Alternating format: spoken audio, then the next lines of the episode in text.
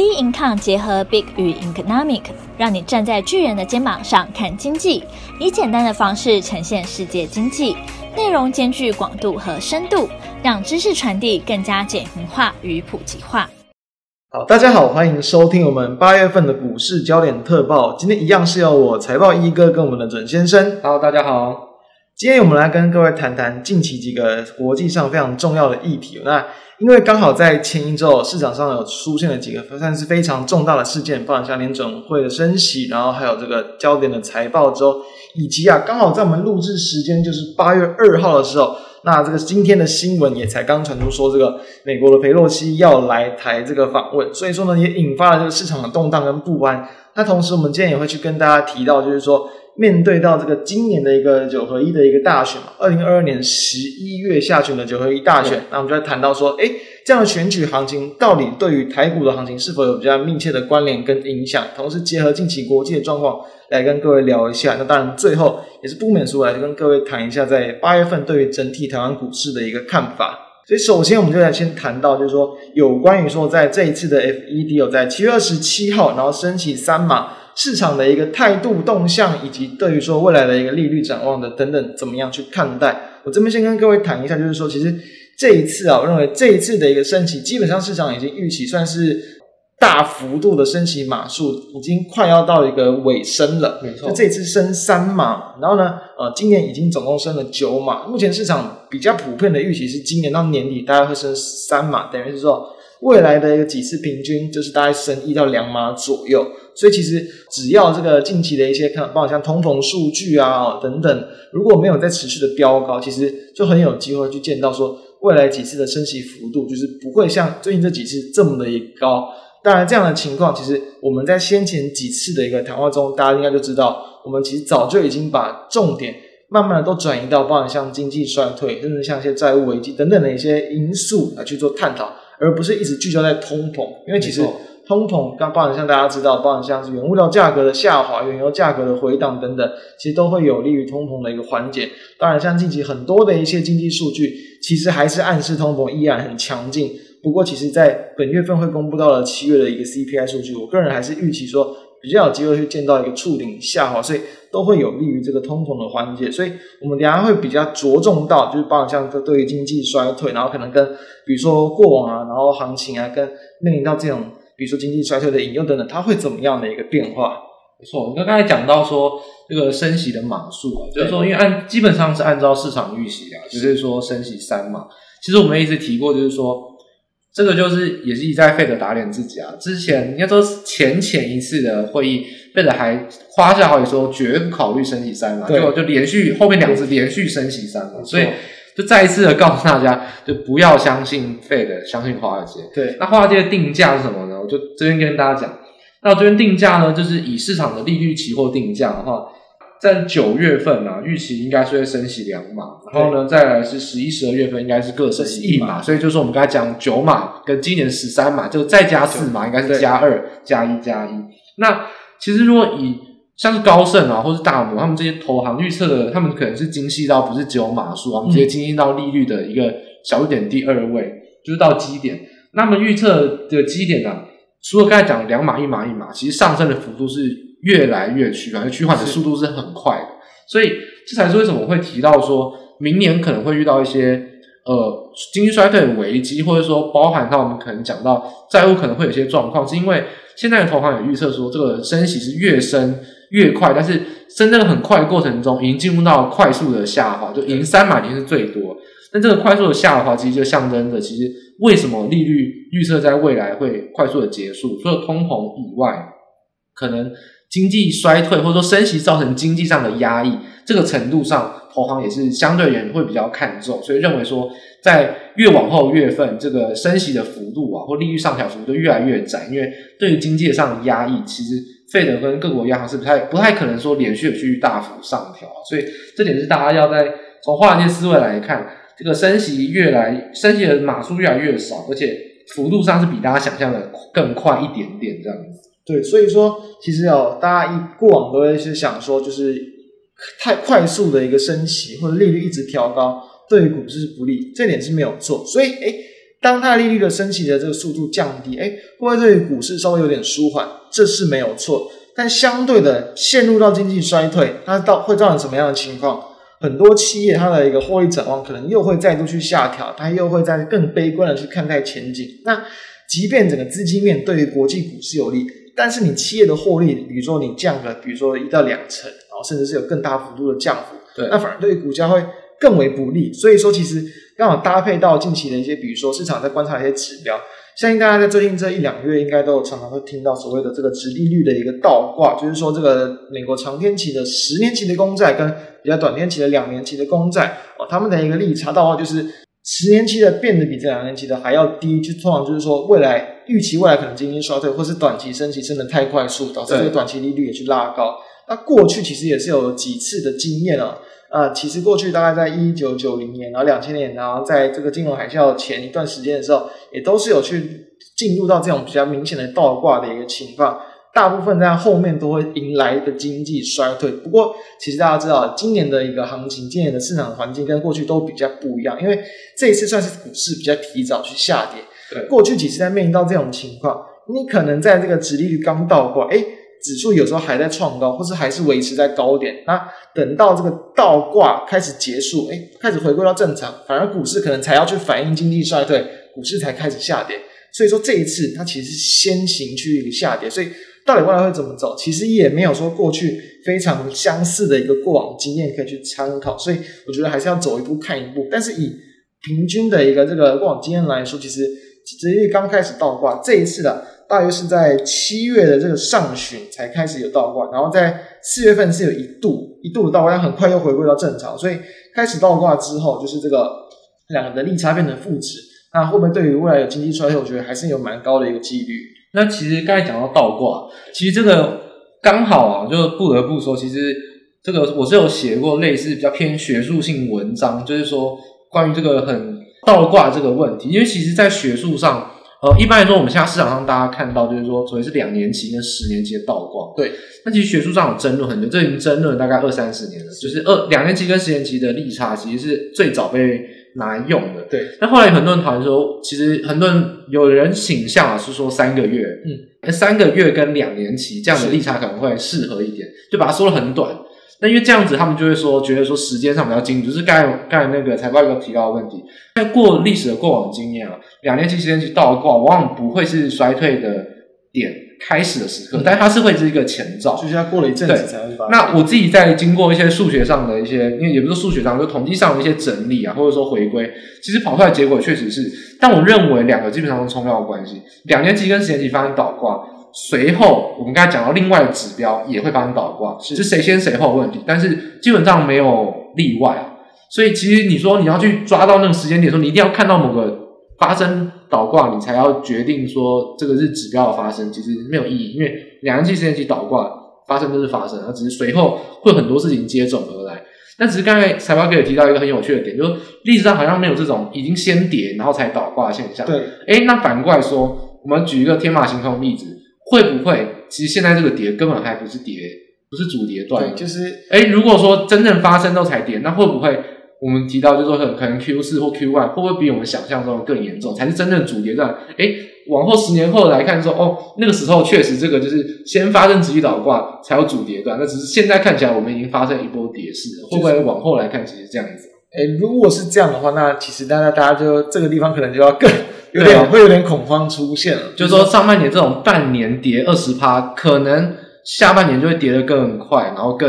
陡峭一些。也是应该说，呃，可能年底或年初啊，或者更之后可能会跌得更陡峭一些，会说不定啊。对，我觉得当然不能排除这种情况。那大家这边大家就要特别去记起来，就是说，当然过往经验来说，其实通常都还要有几个月的时间，其实这个股市才会在真的明显大幅度的一个下跌。所以如果这一次哦，虽然起头不一样。但假设它后续也同样面临到一样的一个结果，那大家到时候真的要去更提心吊胆，你可能大部分的部位真的应该要去及早收手会比较好。至少我目前，当然，其中的跌势真的要开始，其实我觉得市场上会有很多的一些指标或者是讯号出现，通常大家都还有时间来去一个，应该是说砍出部位的动作，所以我觉得暂时你要把这个东西记在心里，但还不用那么的急躁，因为其实哦，我觉得在现阶段啊。除了这样的一个因素之外，刚刚谈到面临到经济衰退，联准会会怎么样的动作？哎，他们是不是有可能会把他们原本这个升级的步调去做一个反转，或者是再再想办法重新去激励市场？其实有就是说，常常有人讲说，所谓的 Fed 的一个买卖权，比如说赌他说每次下跌他就会出手。对，就是说，其实这二三十年来，Fed 一直在做擦屁股跟提油提油救火，就每次救了呢救起来，可是就造成下一次更大的危机。对，类似这样子啊。那其实是确实，现在这就是一个蛮算是呃台湾还没有讨论到，但跟国际上蛮主流的一个纷争哦。就现在大家在讨论一件事情，是说 Fed 大概预测 Fed 提早结束升息。甚至是讨论降息会不会言之过早？嗯，这 Fed 到底会不会如你的愿，真的这么做？哦、对。那我觉得，与其讨论 Fed 这么做，我觉得大家更应该想法是：如果我们像以我而言啊，我已经骂 Fed 骂了超过一年了，从去年的第三季开始就一直在讲 Fed 是错误的，嗯，或者它落后市场。那这样子，我们去讨论 Fed 还有什么意义？就是如果我们认为应该做的事情是这样子，但 Fed 永远都不会做正确的事情，都慢个一次两次的会议。那我们现在预测正确的时间点出来，也还是要等 Fed 到底什么时候才会做出正确决定。是 Fed 往往都会落后一次或两次，就是可能落后三个月。那其实我们去过度的去猜测 Fed，其实意义也不大，因为应该说我们要应该意识到这事情是利率到底涨怎么样，然后整个经济架构涨怎么样。Fed 它做对还做错，那都是要等每一次发生之后才能决定。因为我认为现在不是 Fed 给我们 guidance，嗯，是市场给我们 guidance。Fed 在擦屁股，对，其实我觉得 Fed 根本是落后于这个市场。去有时候我觉得大家要反过来去思考，不要一直去猜测 Fed 在想什么，应该猜测这个市场上应该是什么。那如果 Fed 是错的，它会导致市场上更严重的事情是什么？而不是一直猜测 Fed 该要做什么。你猜到 Fed 做事情没有错，但 Fed 做事情是错的，那其实你会更误解这个市场。这是我一直来很想要跟大家提点事情，就是。升三码，我也跟大家说升三，但我不认为要升三码，就是我的论点是这样子。猜测到 Fed 做什么，其实不是重点，应该是猜测到应该要做什么。而如果 Fed 不这么做，他做错了，那市场上的危机或造成的后果是什么？我觉得大家应该要更提防这个点。所以刚才提到预测升两码一码一码，我也认同。但我不认同那是对的，所以还是维持。其实我们在前几期有谈过，其实就是包含像，就是不要用加息的方式去缩减资产负债表，可能才是更好的一个做法。没错，其实所以说说猜测 Fed 的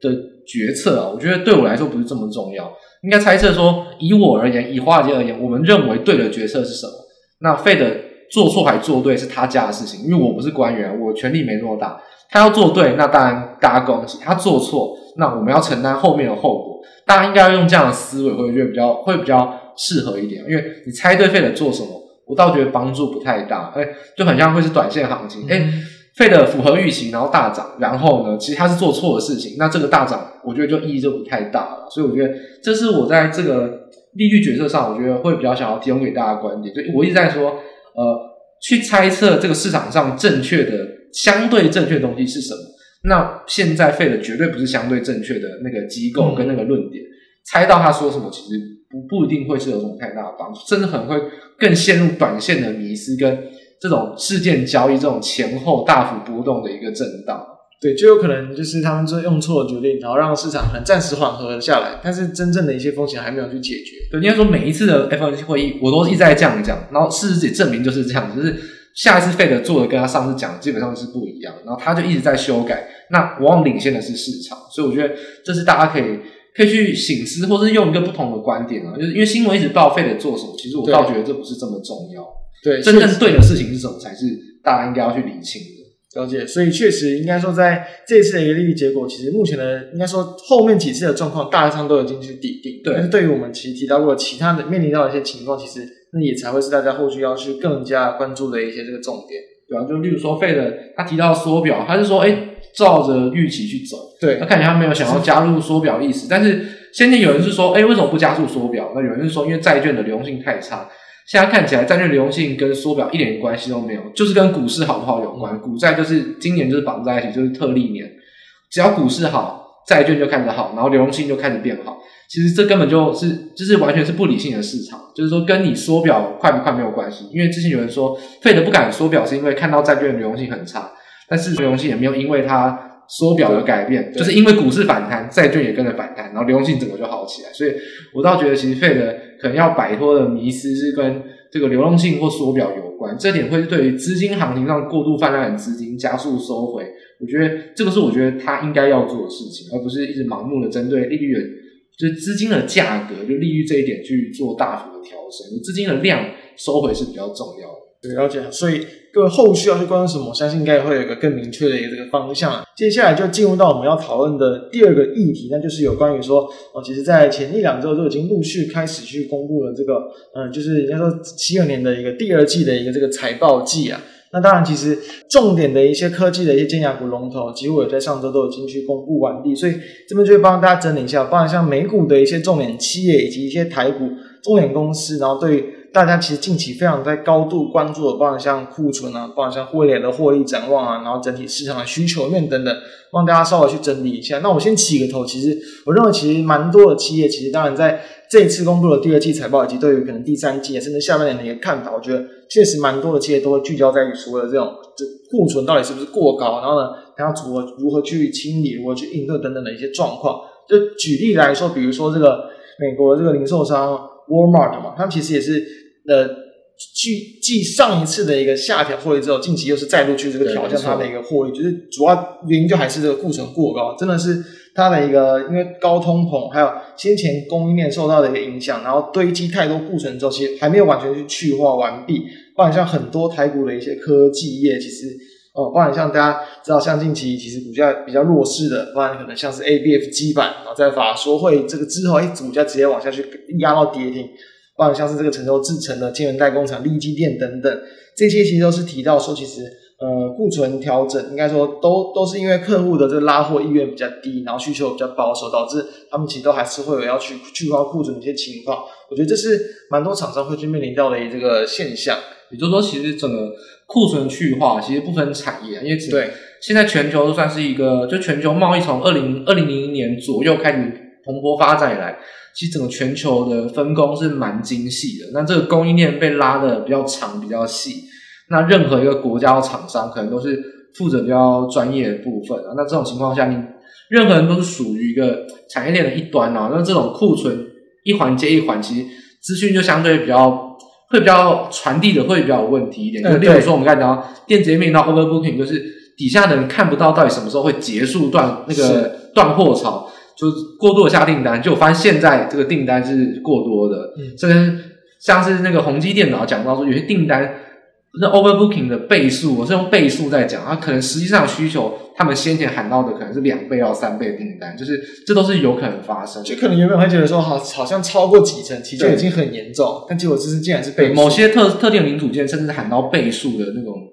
Overbooking 的现象，所以这就是整个供应链很碎、很细化、很破碎化的情况下，越小的公司，甚至是越在市场上越占据不到议价权的公司，会在这一次的危危机中会更加的被凸显出来，因为它份额很小，看不清楚整个市场，很容易做出错误的决定，例如说调涨价格啦，例如说他是如果是下游厂商，他去下过多的订单，但反过来说，我就要特别讲，就是。大家可以发现说，这次财报不管是台股或者美股，那台股还没有公布完，而且台股等到八月十五号才是真正完全公布嘛。那美股也是多数啊，就会发现一件事情，基本上是大者很大，大型股通常表现比较好。其实就刚才对应到，因为大型股它做的商品多，它的商品也比较好，议价权比较好，诶，它份额比较大的话，它其实相对人看得清楚整个市场上的变化。例如说像台积电，它其实整个占据了晶圆代工将近一半哦。如果他还看不清楚这个市场，那市场上也没有人看得清楚。没错。所以其实台积电相对它站在的是看得很清楚，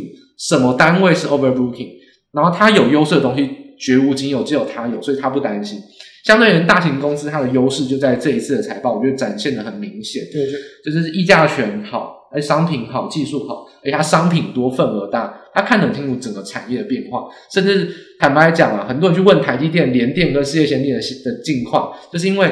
联电跟世界先进也看不清楚整个产业，反而台积电看得清楚，我是怎么样，别人是怎么样。这就是大型股在这一次的财报中，我觉得大家可以特别留意这种大者恒大现象比较明显。对，所以大者恒大其实也有一个重点，就是所谓的等于就是你要聚焦更先进、更高阶，然后更有这个算是产业护城河的一些这个市场。所以像为什么台积电认为说这一次可能半导体库存对他来说，他就比较偏向就典型的一个周期的一个调整，就是因为他们当然还是持续聚焦在高速运算嘛、车用五 G 这一些。所以其实他们这些比较高阶的东西，受到整个消费性的一些库存调整的影响也就比较小。那比如说像以美股为例，那不然像近期也是有这个也是有公布这个财报的这个高通，就 IC 设计的这个龙头。那因为说其实他们虽然提到这个在第四季的话，也是会有比较旺季不旺的一个情况，对，对。但是呢，他们整体还是会比较比他们同业都来的还要好。就是说，像高通，哎，它手机晶片占很多，但是它还是有很多通讯网网通的晶片，甚至说一些电源管理的晶片，那都是可以补上。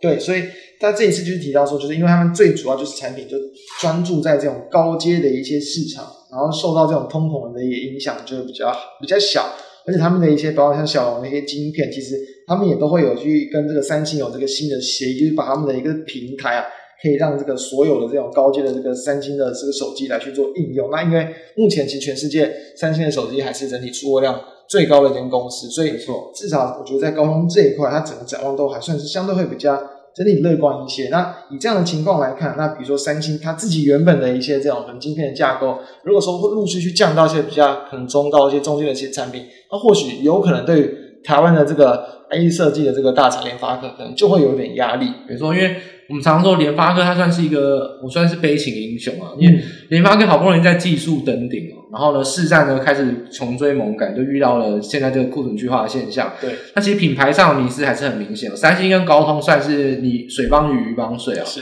那三星用高通的晶片，那高通就会下给三星单，就基本上是互相帮忙，互利共生。所以全世界最大 Android 系统手机是三星，然后用不到联发科。对。那基本上。然后像苹果，它是用自己的自己架构的晶片的，也不会是联发科。那联发科强到就是这两个以外的多数晶片，但是这两个就是在这一次手机去化最严重，尤其是像中国的手机，所以这就是联发科很悲情的地方。它其实技术不输，但它不是大型的厂商。那其实高通跟三星就是你帮我，我帮你，其实管理三管理联发科的效能有没有比我好，我就是要用它，反正就互相帮忙。那苹果也是自己想尽办法要研发，所以这点是联发科在这个情况下，确实是遇到一个比较困难的点。这个议价能力啊，其实相对于手机的这种品牌商的这个联动，其实我觉得联发科确实还是没有站在这么好的一个位置哦。大型手机厂却都没有用到联发科的晶片。对，没错。所以回归到来说，其实重点就还是刚谈到所谓的聚焦在这种高阶市场，才会是在未来的一些这种龙头厂，它可能就。真的具有比较抗跌或者是比较成长能力的一些方向。那我觉得这边也蛮有趣的，我觉得可以稍微去提到这个特斯拉，就是说，虽然说大家已经就已经知道，因为确实在第二季的销售真的算是这个比较差。那它在第二季的这个交车量其实也是继这个第一季啊，比去年第四季小幅下滑之后，这一次也算是比较明显的一个下滑。那其实虽然他没有提到说全年整体交车量要成长五十趴的目标是没有改变，那代表什么？代表你上半年衰退嘛？所以你下半年就要努力的把它拼回来，对，而且是很有机会拼回来。至少他们的目前的一个看法是这样，就是说，因为车用包括像缺料缓解，然后还有在这种可能封城的一些个影响过去，然后以及各地的工厂复工之后，下面是很有机会去拉起来。不过我觉得蛮可惜一点，就是说近期我觉得算是蛮多太多负面一些新闻出来，所以导致说其实交车量这个事情好像，呃，交车量第一期大家已经知道，那下面的交车量交车量会提高会拉起来，其实好像。也没有那么太多的激励的效应，就比如说，就是那个绯闻事件嘛。哦。绯闻事件是一个跟那个 Google 的创办人嘛，那个布林的那个妻子，然后还有可能跟之前在几个礼拜前是应该说不大概半个多月前吧。原本我们以前在月特集也有去谈过，就是说要去订这个推特嘛。对。后来是因为什么一些假账号数量不实的原因，然后也有考虑要去放弃这个并购推特。哎，不过这个点就特别有趣哦。对。全世界最要说放空特斯拉的。人非常多，现在很很多著名的空头，有一个非常著名的空头啊，他就点名说，他认为特斯拉下一波崩跌的理由跟危机是，他会强迫并购推特，就是因为马斯克必须要强迫并购推特，就是因为这一次，因为我记得好像是要在几一两两三个月后吧，美国那边才要去这个好像法庭要去开会审理这一次的一个事件，就是等于说那个你。现在大家知道说，推特其实不管像是很多用户数造假，或者它实际上没那么好，或者说整个经济有下滑，不管怎么样，你打开了便当盒，发现那个便当酸了，逼你吃下去，那个呃相关你附近的一些现象就会可能受到一些影响。哇，马斯克会不会急需用现金？会不会必须要对特斯拉的营运有一些调整？嗯，这都会有间接影响，但不是直接啊。但是这个也是大家。很关心，那甚至有些空头直接点名说，下一波特斯拉跌的原因不是因为特斯拉，是因为马斯克，然后原因是因为他被迫要吃下推特，这也是大家也是比较会比较担心的一个点，就是在特斯拉其实外物非常多，对对，道德上或它的并购还是。谈到比特币，它卖掉七十五趴，对对，套利，减码套利。那这个会不会也是一个就是业外收入？这其实有好有坏，它的外物就是很多啊，就不一定能他专注在电动车或者储能业务，他们本业可以完全去掌握它股价动态，它的消息实在是太多，太太奔放了这样。对，不过因为原本就是还是比较偏向在可能在一个比较年轻界，或者是就是比较这种。年轻一点的投资辈里面，算是一个蛮指标的一个精神的一个领袖。啊、但他近期这种负面的新闻已经越来越多，那是否他的这个影响力可能会降低？有爱生恨，对不对。然后同时可能在股价上也有部分的影这影响，我觉得这是有机会的。所以在其实在我觉得车用这一块，当然电动车指标特斯拉没有错，但是股价目前来看，其实当然短线上有部分的一些止跌反弹，但幅度没有到很大，所以我认为说其实可能在。对于整个车用产业上，我觉得会有稍微有一点压抑的一些影响。那不然它对应到台股啦，那可能你跟电动车最有相关，或是最有机会受惠到的，比如说在电动车电池材料的部分，近期也是因为这种镍价的一些贵金属的报价价格的下滑，其实也会有有害，就是有害他们的这样可能，不管像库存叠价损失，甚至像是在这个呃毛利率什么都会受到一些这个影响。所以这也是我觉得在一部分时间的周期性可能会受到的影响。那我觉得最后面我想要特别补充，就是我们刚才提到的比较多像是电子股啊，那我觉得可以特别提一下一些呃非电子股，我觉得比较值得关心的，像美股，像是银行股或是金融相关的，就是在先前啊，我们常说这个，像我的周报告也跟大家，就是每周的一些节节目也跟大家提过，在财报周一开始总是是银行股先公布，那时候就像投资银行或是传统的商业银行，那其实传统商业银行里面，像是富国银行啦，或是 JP Morgan 或是美国银行。那他们都提到说，房贷业务上啊，其实基本上都是雨天先收伞，就是等于说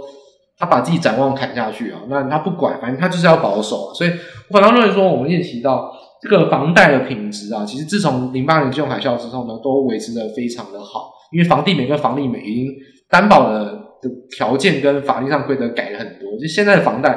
不不跟零七年是无法同日而语，那时候是非常危险。这种说现在房价你觉得涨了很多，但是其实。担保品质都没有什么下滑。嗯，那我觉得还是比较值得大家注意说，我们除了提到利率上升的主权在就对新兴市场影响以外，我觉得那个国内啊，美国国内的消费信贷是会比较需要注意的。那这里你就可以从最新公布的信用卡双雄，就是 Visa 跟 Mastercard 的财报可以来看。嗯哼，那它不管是 Credit Card 或 Debit Card，看起来第二季都没有什么下滑，都会是呃相对好的一个成长。但他提到一个点是说，他认为现在看起来。没有这个下滑，其实很多机构认为说，因为在先前有很多补贴政策嘛，例如说可能发失就失业的时候发给很多补贴金，又或者是说他可能会给一些延缓缴费的一些优惠，就是美国在先前疫情的理由之下给了很多钱，对，甚至给了很多金融上的一些放宽，所以其实，在这种情况下，这种信用卡业务啊，就是都没有出现太大的问题，但是。以第二季来说，基本上是逐渐到期哦，嗯，现在也没有再多给失业金了，都已经恢复正常的水平。因为美国也是要遵节财政支出的，所以这种情况下，认为说其实第二季末跟第三季开始就会出现一些信贷品质的下滑。那呃，像 Visa 跟 Mastercard，就是我们刚才提到了大者恒大，它是大型的一线的信贷厂商，所以它的品质绝对最好。但是，例如说像比较二线的，或是稍微债权品质比较低，像 Capital One 啊，或者其他一些厂商，可能大家都没听过。但是那些二三线厂商，就是因为你没听过，他已经先喊出问题，他们认为已经看到了信贷品质有反转的迹象。他们认为说，可能逐月都要比较去担心，就是说七月、八月都要一再的去关心这件事情，因为他认为说，其实很多新的财政支出已经到期，然后通膨还是持续的上升。那这种情况下，这个还没有完全通过缓解之前，这个落差期很有可能造成信贷飙升，甚至让很多人去借钱度日子。这种情况会比较明显，所以这个消费信贷的品质也是在这次财报中，很多人可能会比较忽略。但是我觉得这其实也是算是一个蛮重要的讯息，就是二三线厂商已经砍出信贷品质，开始他们自己的业务开始有些下滑，就是要比较小心。就是会直接影响到，就是整个总体经济或者是比较民生消费的一些经济的。对，这是两个点。第一个点当然是金融市场上的不稳定性稍微增加一点，但是他们都是小厂商啊。对。但第二点就是对应到，就是说通膨就是很严重，因为民众已经是在借钱度日子。那这其实大家就是要想象，就是说那一再通膨，如果万一缓解的比较慢，或者说经济衰退，不管怎么样，都会让消费去就减少，因为他们现在可能钱都已经属于不够用状况，所以消费需求减少跟经济衰退，这其实也是从信贷这个点可以去做一个延伸讨论啊。所以我觉得大家在电子业以外啊，我觉得其实看到这种情况，都要是要可以去多做关心，因为台湾当然是电子业为主，但是很多国际的市场上，其实金融业或者说像零售消费，刚才提到沃尔玛，或者说像宝桥、联合利华，他们是说三个月后才会有零售价格的反转，嗯，可能原料降，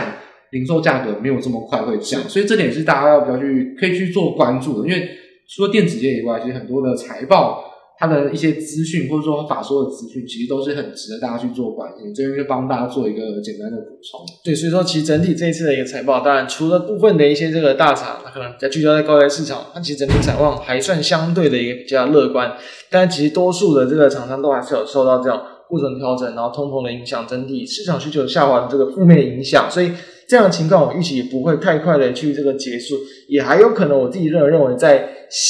三个月后，就是在下一次的一个财报之后，也都还可能会有部分的一些呃企业啊，对于说未来的获利展望，都还是比较维持相相对没有那么乐观的一个看法。所以那个时候，我觉得还是有可能会再度去引来一波，有可能市场会再重新评估未来这个企业的一个前景，然后还有评价的一个状况。所以我觉得，是大家大家这段时间比较需要去留意。那比较可以注意的利多点，那其实就还是说，你越先去进行库存调整呢，当它的终端需求回温了，那当然它的需求就会重新起来。所以这也是大家在我觉得在可能接近到年底或上半年，其实呃很多的一些产业它可以慢慢去关注，就是需求是否回温，库存调整有没有机会慢慢结束的这个几个时间点啊。我觉得刚才提到这个时间差问题啊，我觉得也是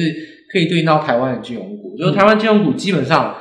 就再一次的证明我们的论点是正确，大家可以去听我们上半年任何节节目，只要我有提到金融股都是唱衰，因为那时候我就说市场上一直在讲升息对金融股有利，真的是屁话，嗯、因为股债双杀到底要怎么赚钱，我真的是我无法理解讲出升息对金融股有利的人脑袋在想什么。你是对他的这个可能在利差的部分，就这一块地方有利，但他赚那个那那个点钱是鸡毛蒜皮啊，剩那一码一码半，股债双杀杀到你你那你看。呃，国泰金跟富邦那个净值一一季直接掉了十块钱以上，就是说这种东西，就还是股债双杀比较严重。那当然对应到现在，就是说我们如果我们预计第三季也走一个比较反弹，股债双杀的回升，那金融股到底会先反应还是后反应呢？就是说，现在来看这个时间点蛮刚好的哦，因为字节盈余、金融业都公布完了，金矿都公布完了，六月都公布，就非常惨，没错。但是明明现在已经是七月底了，八月初看起来都要公布七月了。那季报公布出来，六月 Q2 会很惨，但七月一定会回冲非常多利益。到底你觉得哪一个会是对于这个利多利空？你觉得会不会利空已经先反应？毕竟它真的已经先公布了。那七月感觉是会回冲。你觉得对于台湾金融业来说，就是股债双杀，其实没有跟升息一点关系都没有。那你觉得股债双杀的影响，跟还有六月这个比较偏低的一个获利，你觉得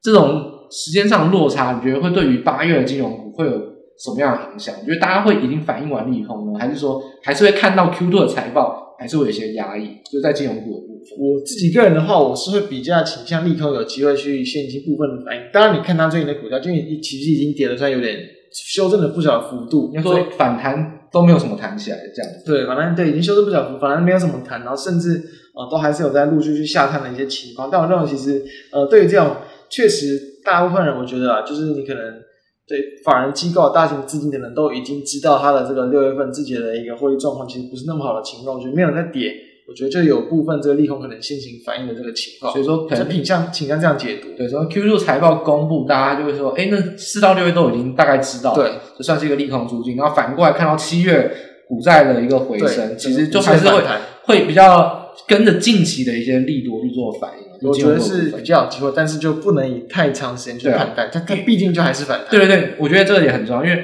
短线上就是讨论这个事件上利多跟利空的一个反应。但是总结而言呢、啊，现在台股最贵的类股，我觉得金融股绝对排得上前面，还是认为很贵。就是其实真的年上半年的时候，就真的是非常贵，净值比非常的高。所以就是买金融股或定期定额的朋友，就我从一月讲到现在，从来金融股都是只有讲坏。涨了都说超涨，跌了就说应该，就是我好像我是什么大恶人，但是事实就是如此。到目前为止，金融股还是认为这个价格啊，如果要我选切入中长期投资，买之后关 APP 关两年不准卖，我绝对不选金融股，绝对。对就是现在说标的比金融股呃便宜的公司实在是很多啊。我觉得金融股目前这个位阶，我觉得还是有撑盘跟这种护盘基金在做一个支撑的力道。然后我觉得这个评价上也是定期定额，很多人去。很多人去封封这种投资，所以股价都被追到一个比较，我觉得稍相对还是没有那么合理的一个位置。就是很多不得不买，然后或者就是说，反正你就是逢低一直慢慢减这件事情，它都还是在持续的推升他们。那这些不是代表说它真的，比如基本没有多好，股价有多便宜，还是建议大家可以从历史的这个股价净值比，我自己个人啊，可以建议大家可以多从这个地方去比较，对，就已经有修正，但我觉得还是还是蛮还是有点不够多。对，所以就是从。这几个方向来跟大家整理一下，我们面对到这次的一个这个财报季，然后所面临到的一些库存风险，然后还有可能跟各种，包括像金融啊，然后传产金融、呃电子类股等等这些关注的方向，帮大家整理。没错，所以接下来就再进入到就是有关于说关于这个可能政治啊选举相关的议题，就是我们会先谈，就是说，因为毕竟啊，其实也是在大约就是在一季这之后就会进行这个呃我们的一个这次的九合一大选，然后呢。在这样的情况之下，大家都会去先提，就会先提醒，比如说，哎，会不会有可能会有选举行情？因为又刚好搭配到说这一次的国安基金进场，政府基金进来，又搭配到这个选举行情。其实就过往经验这种逻辑的判断上来说，其实当然你能把行情就护住，或是行情有这个利，就是持续往上往上涨，你一定对于可能当前的一个执政党会比较有利，这也是比较理所当然，那可能会出现的情况。那就过往的一个经验来说，其实。呃，我觉得选举行情通常在事前会有，但是通常不会到时候非常的一个，我自己的感觉不会到时候非常明显。你可能撑盘的部分力道是有，我觉得，但那那个其实影响因素比较小，反而是可能可能有时候真的是确定大选之后，就有点像是美股啊，它可能诶一些不确定性的因素消散，然后呢，也不是真的非常出乎意料，然后对于股市不好的这个结果出现，诶就容易会有短线的一些行情。所以这地方我们也想可能请这个专业生帮大家整理一下，就是面对到这种可能。选前行情、选举行情的一些这个历史经验来去判断。其实我觉得这个所谓的想选举行情啊，什么什么行情，对，其实大家还是要用比较逻辑去推估。如果这个东西你找不出合理的逻辑，那你就不要用了。我觉得其实它就是一个讲讲而已，应该就是一个话题。对啊，因为其实基本上就是新闻为了要写新闻而写的。对，就像我们每次在讲端午变盘、中秋变盘，那时候不是说什么什么重阳节变盘、情人节变盘，就是这节日变盘是在谁决定的？就是基本上好像你只是。因为新闻在报要过节，那财经新闻要报过节就加一个变盘，其实只是跟大家讲要过节，啊、我觉得一那个逻辑都没有不太够啊。那当然了，其实这些这些话题或这些论点，其实通常就会附一个表，比如说我过去十几年，对对对，哦，每一次这个前后啊股市的变化，但是其实呃，我觉得有时候股市这种变化，其实就是二分之一二分之一嘛，上涨或下跌，它有时候它的幅度也不是说非常明显。那我觉得统计上这个基本上就是那个。可能很多，不管是新闻记者，还是甚至某些部分的一些分析师、研究员，可能统计根本都没学好。就是他常会说啊，统计的什么什么节日后面长怎样。比如说有一个有人统计选举行情，我们就回归到聚焦到这一次的重点哈。有人统计说选举行情啊，多数时候呢会呈现缓涨，就他说什么这叫做护盘，嗯，护到选举前，没错。我直接下一个结论就是 bullshit。为什么？因为这个市场本来就是缓涨，对，缓涨急跌是这个市场上的日常，只是因为在现在这些年还处于资金很多，所以才会急涨急跌。不然你去翻开过去的历史，多数时候就是缓涨。就好像你说每天都要吃饭，然后你好像把吃饭讲的好像很神圣一样，它就是每天都在发生的事情。所以你把选举行情大家看一看，很多人讨论说，不管地方大选，然后总统大选的前半年的行情，然后说它会呈现缓涨，这就是废话，因为本来市场就是缓涨，跟选举一点关系都没有。甚至你把它应该要把它讲成选举对行情没有影响，所以行情走它历史上应该走的缓涨的路，所以这样解释反而比较同时有点因果导致啊。是你把缓涨然后用选举来解释，事实上应该是选举根本没有任何影响，所以缓涨它才走它缓涨的路。所以这点我觉得反而是比较认同，就是我觉得选举行情不是不是这么常出现，它出现的可能性比较低。就是我倒觉得，甚至三分之一、三省三分之一、三分之三分之一的几率有选举行情。那好跟坏还没有讲哦，有好的选举行情，坏的选举行情。但我觉得三分之二是不会有太大的影响，就是不用被这件事情想的太多，因为不然这样子两年选一次举，每半年你就要开始提前准备，啊、那你就搞选举行情就够了。这是什么？这是什么鬼？这是什么鬼论？这是不是？这是什么奇怪的操作方式？你关心 FOMC 会议，那关心那就算了，选举。那等于说你有四分之一的时间都要关注选举、选举、选举，那台湾哪有可能有这么多选举行情？所以事实上，真正影响到行情的选举，嗯，没有这么多。我觉得行情是归行情，选举要有足够你的影响力，不一定是每次发生。那我觉得总归而言，那大家觉得说我一直在否定嘛？那我来讲肯定的。我反过来讲，那三分之一有可能有选举行情是什么情形？嗯，我觉得大家用逻辑来思考。不确定性，就像有很多人说了，诶，不确定性一消失，选举一结束，开始去喷涨。对，反过来说，你可以对应到这种情况下为什么会喷涨？因为选前很选情很焦灼。如果在选前啊，猜不到谁当选，或又者或或又或者说刚刚好猜不到谁当选就算了，谁当选那两可能两个或三个差很多，政策差很多，那这是不确定性。对。当不确定越大，行情就越受压抑，甚至有可能会有跌势的情况，这是不好的选举行情。所以可以帮大家整理，就是说，如果选情很焦灼，而且选情很激烈，就很对立啊。就是说像，呃，二零一八年跟二零年都比较对立一点。但是二零二年为什么会有选举行情？因为大家都知道谁会当选，是根本不焦灼，那对立也没有用。所以选情焦灼是第一个要点。然后如果选情焦灼又两个候选人很对立。那个行情会真的不太好看，因为因为影响到波动性太大，很不确定。但反过来讲，如果大家都知道谁当选，尤其是执政党连任，选举行情就比较容易走出很好行情，因为实际上执政党现有政策可以延续，而且他喊出的牛肉基本上会实现，因为他已经在做了，他只是延续下去继续做。那很多的政策就比较不会有转换的空间，例如说你政党轮替，虽然你说。哎，我知道一定会政党轮替，但是你先前的政策可能要否定掉，那都很多钱会浪费掉，或者说你要画一个新的政策，那可能要一两年的规划，没那么快。但如果是执政党连任的话，通常他会延续他的政策，那就会把这个政策力度比较容易延续下去。所以总结而言，就是什么时候会出现坏的选举行情？选情焦灼，尤其是选情焦灼，而且候选人还很对立，就是整个。台湾快要分裂了，那种情况下，对选举就非常不利。就是在选前真的会比较不利，选前就不利啊，就是说焦灼。那如果怎么样会有好的好的选举行情呢？就是选情非常明朗，谁当选，膝盖想都知道。尤其是执政党连任，那这最好。所以这种情况下，就会是对于选情有利的一个情况。所以现在来看，那我们就回到这次啊，简单讲一个选情分析。那这次现在台湾的选情怎么样？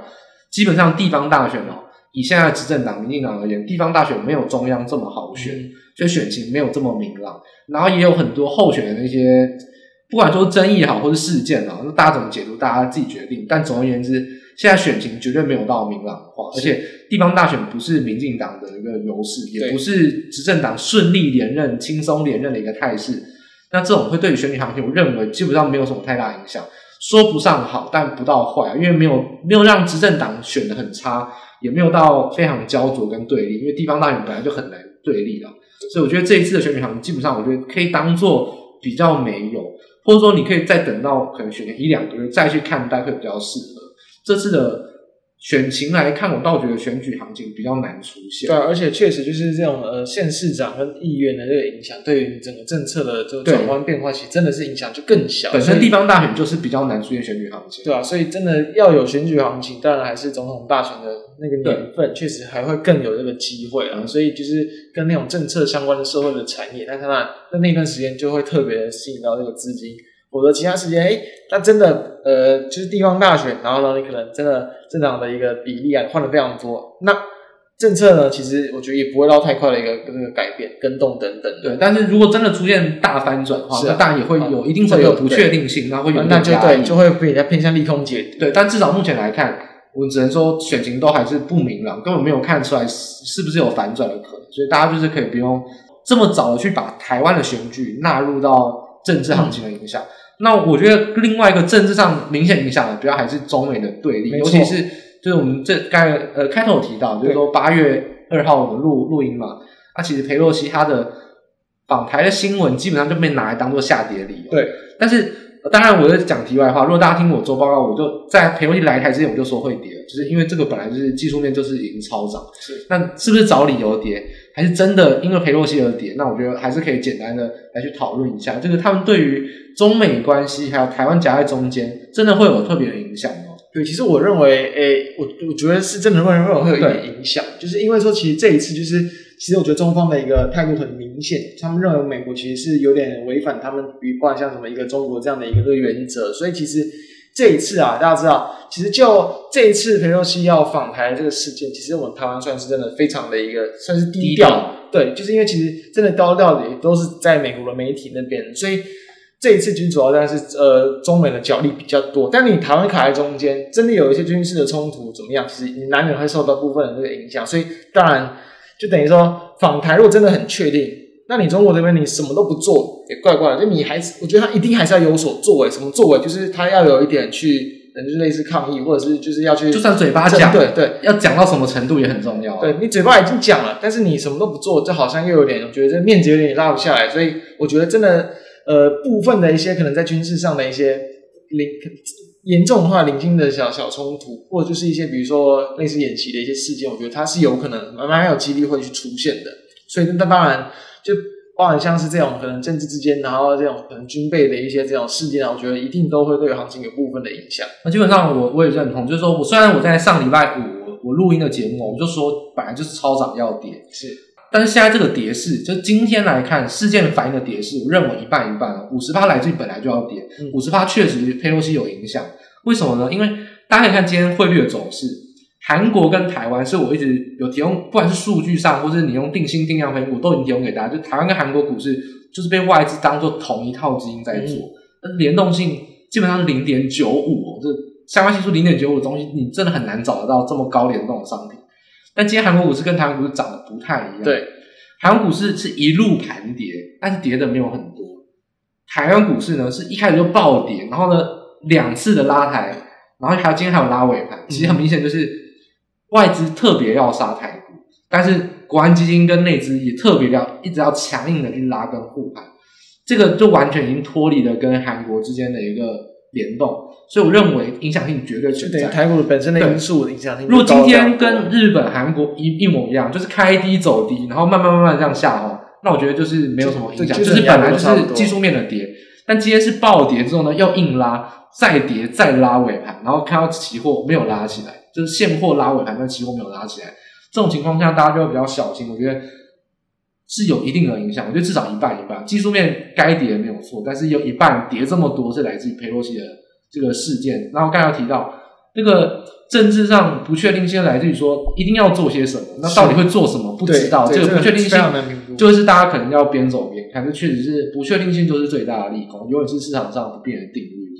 对，所以那当然这样假设，当这个不确定性结束之后，我觉得是不是就是呃又有机会出现这种所谓的短期的一个利空出尽？我觉得是蛮有机会的啦，就是在这一次，我相信呃如果是真的，比如说要。真的要比较严重性的一些冲突什么的，我觉得现阶段其实，当然像中美这边的这个角力，其实中方应该不会去占到太大的一个优势。但是可能真的在过了好几年的这种军备的发展，我觉得就不确定。所以我反而认为现阶段发展的冲突，他们也不至于会去有过于强硬的一些动作。那既然如果不是说太严重的一些这个可能冲突，或者是这种一次的一些争吵啊，我觉得都还是有机会会出现所谓的可能短期的这种。嗯，政治这种地缘政治风险的一些利空出尽的机会，但是我反过来讲，哎、欸，这是哪一台啊？刚好是裴洛西啊。对，其实裴洛西就回归到说，哎、欸，除了中国、美国、台湾，就是说以国家这个三角的关系以外，但这个人就蛮重要。嗯，因为裴洛西他其实就不知道大家知不知道，他有参加过天安门事件的抗议，就是天安门事件结束之后呢，他跑去天安门举布条抗议，这是蛮带种的、啊。对，其实。是可以把他抓起来。以中国当时那个法律来说，是可以把他抓起来，但是他没有被抓，因为他那时候就已经是政治人物了。他算是蛮带种，他年轻的时候也不算年轻啊，就四十几岁、五十岁的时候就拿布条去天安门抗议。他一直来都算是，因为你们说政治人物哦，打仗要有战功啊，反中国跟民主权利就民权啊，就算是裴洛西的战功。他一直还是以这个自居，就像有些有些立法委员他会说什么，他是做。呃，经济建设的啊，或是做什么金融相关监督，有些就是说我是专门做民主，尤其是在美国就有这种有这一套的。嗯，所以裴洛西他其实针对于中国，他算是他是熟客啊，常常在对中国做一些动作跟一些抗议，或者说一些对话。所以我觉得这点要比较小心是，是既然现在美国其实这今年也要选举啊，对，民主党现在选情是不太有利啊。那民主党自己本身就快要分裂，就是拜登太软弱，然后太靠中间，所以。是不是要靠裴洛西这样子比较极端，就是要有不管你极端是往经济极端、政治极端还是怎么样极端，总是要有一些极端的激情去激起民主党的哎对，确实。投票的欲望。就是你真的有这种军事相关的冲突等等，确实对于比如说执政党、民主党，他们会会有更高的一些这个机会或者是声望，或者说大家都知道共和党比较反中，那民主党至少不要让这个立场上被打。对，那又反过来就是说，可以掩盖说对于中国的争议，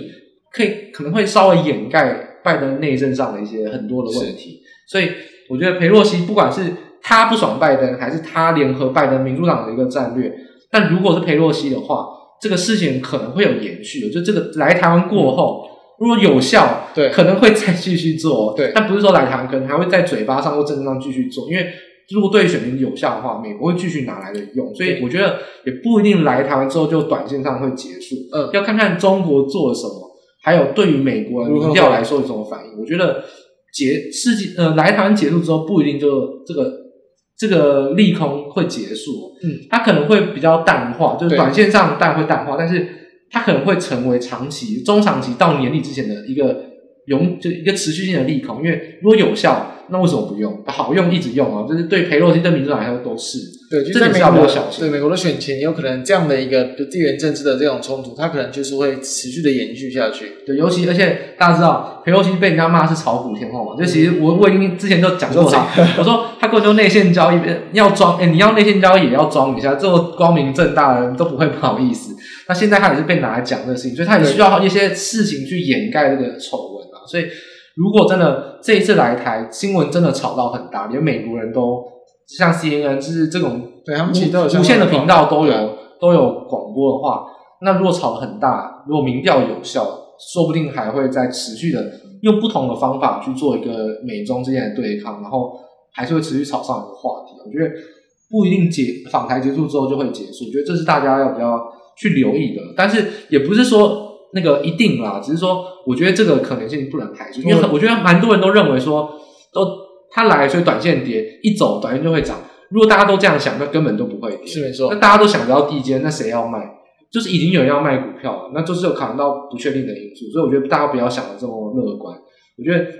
短线可能会有超跌，超跌可能会有一点反弹，但是中长线影响多一条支线进来。我们刚才提到，可能像什么？像债务危机啊，FOMC 啊，或者说什么中国二十大，可能多了一条，裴洛西可能会在之后一直持续的去影响到中美之间的一个东西，这是大家比较小心，就多了一个支线出现这样。对，我觉得这也算是近就近几年其实中美在可能政治上的一些呃冲突，可能在比较明显的激化的一个关键的因子，大家也要陆续去这个小提防小心啊。对啊，因为年底美国也要选举啊，这个美国的选举行情或者美国的政治因素也会影响到整个全球，或者说。台湾的供应链或外交关系，没错。所以最后一个部分的话，那我们就是在跟各位谈一下，就是对于整整个行情的看法。那大家都知道说，其实呃，在我们的刚好录入时间，就是因为佩洛西访台这个关系，所以就台股下跌两百多点嘛，好像有点暂时要去结束了。再从这个七月这个中上旬一路以来这种反弹之后，然后开始横向整理的这个阶段，所以。在后续到底要怎么样去看待行情，然后有什么样的类股可以去留意？我这边先跟大家谈一下，就是说，其实大家可能现在有听过说什么，就是可以观察美股跟台股的比较啊。那呃，美股其实好像已经先去站上季线，台股有没有机会？现在让台股跟这个季线也是大约有接近这个呃七八百点左右的一个这个距离，所以其实哎，其实幅度为什么相对落后美股这么多？最主要因素就是因为这前阵子跌了一个真的比美股凶的比较多，就是在。呃，前大概一个多月的时候，所以其实你本身的跌幅就比较大，你跟基线的负乖离率也比较大，你当然你要跟进别人去反弹到基线，这当然会比较困难。所以我觉得不要有这种现在完全去妄想说我美股弹到哪，然后台股就要去弹到哪的一个看法。而且我觉得季线啊不能站上，其实跟时间有关。嗯均线这种东西不是说空间而已，我就一讲空间跟时间，空间是。台湾比较晚晚止跌，因为内资多杀多，台湾晚了一个多礼拜才止跌。靠了国安基金才开始止稳，是回到正常的轨道，不然国际股市早就止跌了。是，所以时间上你晚别一个多礼拜，你的季线下弯的力道就会比较强。那突破一个下弯的均线，跟突破一个走平的均线，其实差异是很大的。所以我觉得除了空间上落后以外，时间上就是比别人晚止跌，因为内资现在就是不理智的多杀多，这个也是有有影响性的。靠着时间去弥补，我觉得也会是一个比较有可能的迹象。对，所以很常说什么时间换取空间，就是在这种比较弱势的盘，然后季线还是比较明显的在下弯的情况之下，它你要去真的收复，然后真的再慢慢的走平转多，它一定是需要这个时间的化解，因为毕竟现在。真的就是没有什么明显的量，没有明显的人气嘛？你直接一个人连续了几根长 OK，当然出现，那当然就有机会。但现阶段看起来是蛮难的，就是短很多的短红 K 跟黑 K，然后沿着五日线，然后五日线连着连着一撑撑不住的时候，今天刚好搭配个利空，就一次跌破两条均线，所以就比较像是这种有点像一就是一鸣就是不鸣则一鸣惊人，就是你如果不出大事，它就护盘护在那边，慢慢慢慢的涨，一出大事，然后就把那个涨幅回吐回来。那觉得这是比较像这种控盘的迹象。其实我觉得这是，我觉得又回到上半年一二月，我觉得现在这个台股哦，我觉得是很不健康，因为你看到每一天都在拉尾盘，都在拉最后一盘，我觉得这是非常非常不健康。人为的这个因素非常的一个明显，因为拉指数只会拉那几档股票，不会拉到中小型股，但是为了撑指数，像先前一直要撑五日线，一直要撑，感觉撑十日线，对，撑上去，结果今天就一次吐吐回来。所以我常，所以我才在礼拜四、礼拜五的节目就跟大家说。早就该跌，那只是说需要一个理由跌，所以这点就是说，像台股这种护盘又回到今年上半年一二月，我觉得这是很不健康的事情，因为你一直去撑指数，那到时候一跌就跌很多。就像台股，你一到三月都不跌，四五月别人都开始慢慢在主跌段的时候，你才开始加速的去跌。我觉得台股真的不要一直去干预股市啊，我觉得就是国安基金进场拉来到这个位阶。慢慢慢的去追美股就好，没有必要每一天都一直去拉。我觉得不管是不是国安基金在拉，还是内资跟投信，我觉得追价买哦，那真的等死的会是你们，不会是我们这些这些讲实话的人。我觉得尤其是投信啊，都上半年已经死透了，换了一批经理人，都已经裁员了，还要继续这样追价，我也没办法。我觉得真的一直去做这种追高工作是没有意义的，就是你一直去追高，然后撑盘，然后撑不住呢，就开始停损去倒货。我觉得这样子是。对盘是很不健康，对，所以目前整体的结构，那在从我资金目前来看，其实整体的一个我觉得反弹力道，其实真的从上周就已经开始越来越弱。那再加上说，呃，面对到最近的一些这种，方向地缘政治啊，然后以及在这种可能财报陆续要去接近公布到公布完毕，我觉得在八月这个十五号之前，其实还是有可能会有部分的一些这种企业的可能下修或获利，然后呢影响到股价比较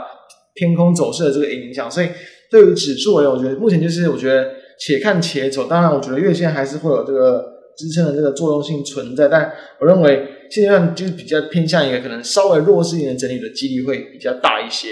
那我反而觉得说，就是除了看待那个加权指数以外，我们刚才提到，如果加权指数一直被拿来拉支撑盘护指数、护最后一盘、护尾盘的话，那大家可以反过来去找一些指标，比如你可以看一下 OTC 啊，或看一下我之前提到就是 SC 三百，就是小型三百指数。这些基本上不会受到最后一盘这种刻意拉抬影响，它相对比较干净一点。就是有时候指数要不同时间的时段来用。现在如果你认为它一直在拉指数很不健康，那想要看到清楚一点，没有这么人为的东西，那你可以去找 OTC 或是小型三百。所以其实 OTC 来看，本来就已经是没有创到上上个礼拜的高点。对，它其实一直算是走一个横向，但是有点偏弱的震荡。所以从这一点来看，你也会提早意识到说，其实盘势就是没有这么强。所以我觉得在这个点来看，如果国安基金进场，然后还没有追到美股之前，可能护盘都会是常态。那你可能就尽量要去看 OTC 指数，会对你的持股，当然中小型持股是相对联动，而且它也比较不会受到人为的干扰。我觉得 OTC 指数是大家可以替代。你真的要去看日 K，他们其实长得蛮像。但我觉得 OTC 会更干净、更理性一点。我觉得这个指标是比较适合大家去做一个盘势、整个盘势的观察，因为台股，就是它能更能反映可能目前市场整体的一个气氛，或者是比较代表说这个，毕竟也是引领台股比较多的这个电子内资啊、内资的一些调节的力量，电电子股的方向。对，所以以这样的结构来看，那它还是会建议，就是说，在这个阶段，我觉得多空都还是可以并存去操作的，就是你基本上你不用去过多的追多或者是这个追空，因为毕竟现在就是一个在。还在算是反弹的过程，但是反弹力道已经越来越弱，所以它会让它来回的一个震荡。那你一旦尽尽量就是说，尽量就是可能低买高卖嘛。你要做空，你反而可以选择就是台股有反弹的过程来去慢慢的补空。然后你要去做短多低接，我觉得趁像比如说像我们录制时间当天，就是这种比较明显下杀的时候，你再去接多，也比起你可能在这个比较混沌不明或是连续上涨的过程去追多来的更为安全。所以。那就选股上就是更要去聚焦，不然像下半年的题材嘛，或者是在财报啊、营收等等的一些力度，就是你要去更聚焦到这个基本面，因为其实呃这些一开始有谈谈过，就是整体呃很通膨的一些因素陆续下下滑，然后经济衰退的这个因素也会去出现，所以你要去能够抗衡到可能全球面临到经济衰退的风险，你的获利展望也会更为这个重要。那我觉得其实推荐类股啊，我觉得对。刚才讲到产业的一些基本面题材啊，但我觉得我反过来，我用另外一个思维帮大家做一个补充。我觉得大家可以留意一下技术面，是，就是说，呃，还记得我们在那时候，我们算是蛮早提出说，其实已经见到底部，甚至我喊的比较激进了，我说可以抄底。嗯哼，那现在来看，确实是成真。那我觉得那都过去了。那还大家还记得那时候我们讲什么吗？我们说先跌先止，呃，先跌先止跌不一定哦，但是抗跌会先容易往上，先反弹，反弹的比较快。所以我们大家那时候建议说，如果你要去呃抢底啊，你可以去选一些稍微比较抗跌，或者说至少是没有破底，因为未接有修正但没有破底的股票，它比较容易在筹码上没有套牢，然后呢快速的去在反弹的时候先被拉升或炒作。但已经经过了超跌反弹，关键有进场到现在，大家可以开始换个思维，很多破底的股票，时间开始去把月线拉平，嗯，它因为套牢的筹码要消化，它因为月线的压抑。它一直没有办法去做反弹，但我认为以时间上来看，现在这个时间点可以开始慢慢去布局一些之前融资多杀多、投信到货，它就是已经破底破得非常惨，然后台股反弹它只能走平，甚至反弹得很弱，但是它会有补涨的机会，所以不是说那些股票不能买，如果它基本面够好，但你要考量到筹码跟技术面，我反而认为这时候是就是开始可以去捡跌很深的股票的时候。它跌很深，但是台股反弹基本上不太可能有破底的股票了。它可能反弹力道就是比台股弱。什么时候会去想想要说有补涨的机会？现在就是一个换股补涨的机会，因为很多抗跌股票反弹，甚至有可能开始融资去嘎空创新高，那些股票都算是涨了很多，甚至有超涨。那什么时候这种被低估的股票会有机会跌的时候，筹码开始换股，下一波有可能就换到他们，因为他们现在已经把套牢套牢筹码消化的差不多。也用时间把均线去拉平，我觉得在这种情况下跌很深，但是你觉得技术面呃基本面好的股票，现在就会是一个时间点可以布局，就是这是跟我们算是六月跟六月七月节目去做一个联动。嗯，到时候我们就说基本面再好的股票都要看一下有没有破底，因为这个时候可能筹码跟技术面会比较重要。现在反过来看也是，那时候破底的股票不能买不能买，现在。就会是有补涨机会的时候，所以我反而蛮推荐大家去看一些基本面的好，但是就是之前被乱杀，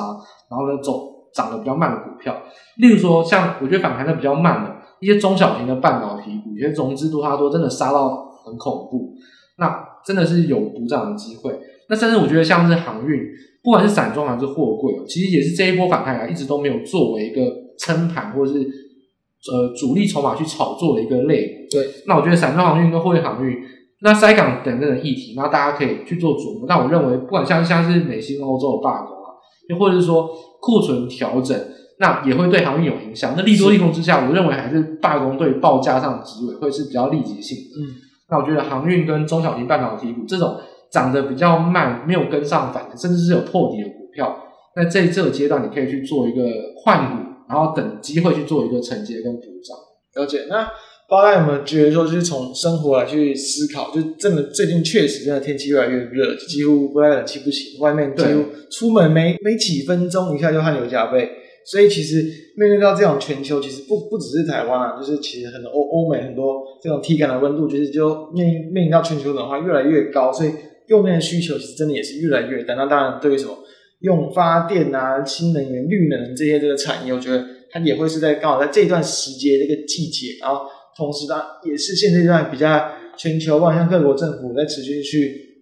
这样可能拉高在绿能的一个这个发电的比重的一个趋势之下，那当然，先前其实我们有谈过啊，在这一块产业它也不会是一个比较爆发性的一个产业，就是它它是算算是比较常年然后稳定的这个订单的一个成长，但是一样搭配到每一次，当然可能像用电需求增高的一些时间点，我觉得也就会有机会让相关的族群会。比较有机会吸引到市场的这个目光，我觉得这是一个可以去观察的一个点。那我可以补充一下，就是说这种稳定的个股啊，通常也就刚好在有杀盘的时候会比较适合，因为它涨幅呢本来就不会是连续飙，那但是等到大家一起杀的时候，它的股票就更显它的价值，就是它比较稳定抗跌。对它可能平常也不太涨不太跌，那真真的突然被有点有点错杀，或者是有点这个杀到相对比较超跌的情况，它就可以稍微去留意这个低阶的这个机会。那其余的我觉得就是一样，我觉得我还是以以持续的这个看好的网通，因为它也是在目前在各个晶片里面算是库存调整会比较慢，去见到有这个库存过高的这个情况，所以我觉得对网通四五 G 相关的这个族群啊，在这个年底之前，我觉得都还是会有相关的一些机会可以去留意。所以那其实以上就是我们这个对于说在现阶段整个台股行情还有跟可以注意的族群的看法。所以总结一下，就是说，其实我们对于现阶段后续的一个总体大环境的一些很多因素，它其实都还是会有部分压抑这个台股的作用。因此，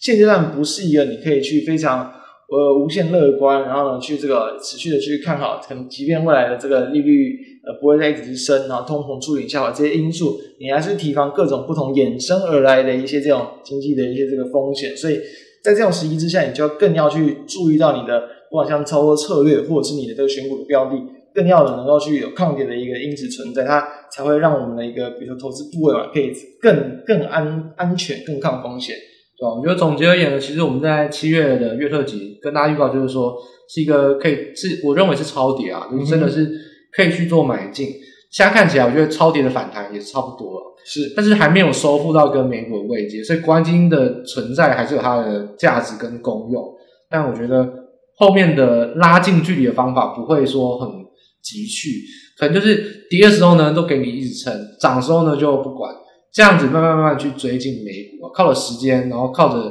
这样子的一个手段，慢慢去追进美股。但是我觉得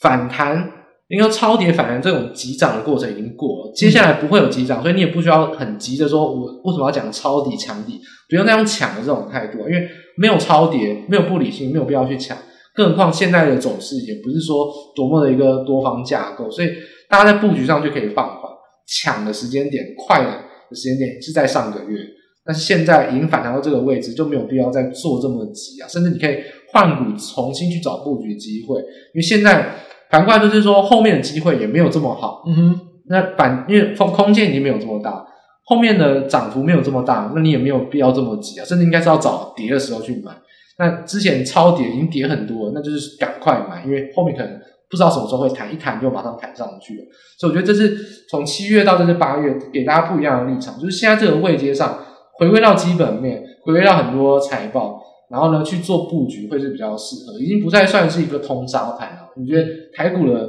超跌反弹已经消失了，它现在就是处于一个慢慢慢慢的去做补涨跟收敛美股位阶的一个动作。所以这就是说稍微放慢步调，然后这个选好这个标的，然后呢其实就是可以择震荡下跌的时候来去留意进场的机会。我觉得就会是比较偏向在八月份大家可以去遵守的一个方向。那以上就是今天我跟准先生。跟各位去分享说这几个议题，然后刚好也就是说，在最近这段时间算是对市场的影响，算是特别这种议题来帮大家整理一下。那也希望对于大家有帮助。下一期的节目也就会在应该大概一个月后左右来去跟各位分享。那我们就期待下个月再跟大家见面。我是财报一哥，然后我是嘴先生，那我们就下一期再见，大家拜拜拜。